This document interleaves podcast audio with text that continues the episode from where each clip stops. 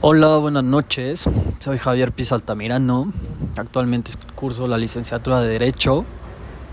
Este proyecto lo hice para la materia de creatividad y comunicación.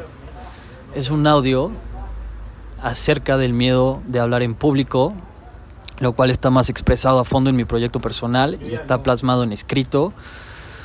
Por lo que ahorita me gustaría hablar acerca de la problemática que existe y el por qué. De hecho, voy a presentar el testimonio de una psicóloga. Y bueno,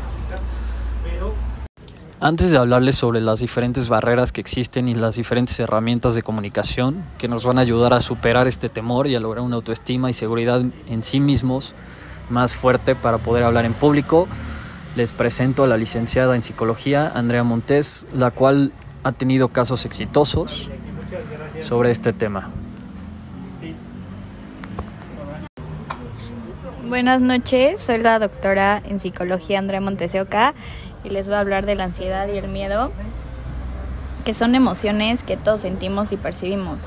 En un nivel adecuado son útiles e importantes porque nos activan y nos alertan en las situaciones que lo requieren. Un nivel óptimo de ansiedad para hablar en público es normal y sirve para afrontar satisfactoriamente la situación. La persona que padece timidez y ansiedad sufre un intenso miedo cuando tiene que dar una conferencia, hablar en una reunión de trabajo, expresar una opinión, hacer preguntas, realizar una entrevista de trabajo, hablar en una reunión o fiesta o simplemente preguntar algo en una tienda.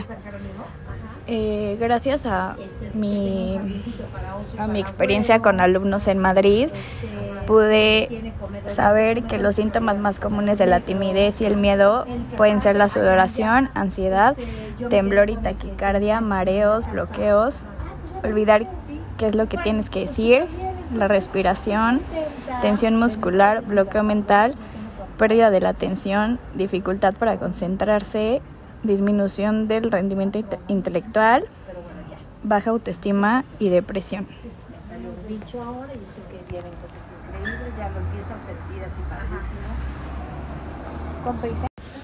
Por último, me gustaría hablarles en este segmento, para finalizarlo, no hablándoles precisamente sobre las diferentes herramientas de comunicación, sino más bien profundizar en los tips que personalmente a mí me ayudaron mucho.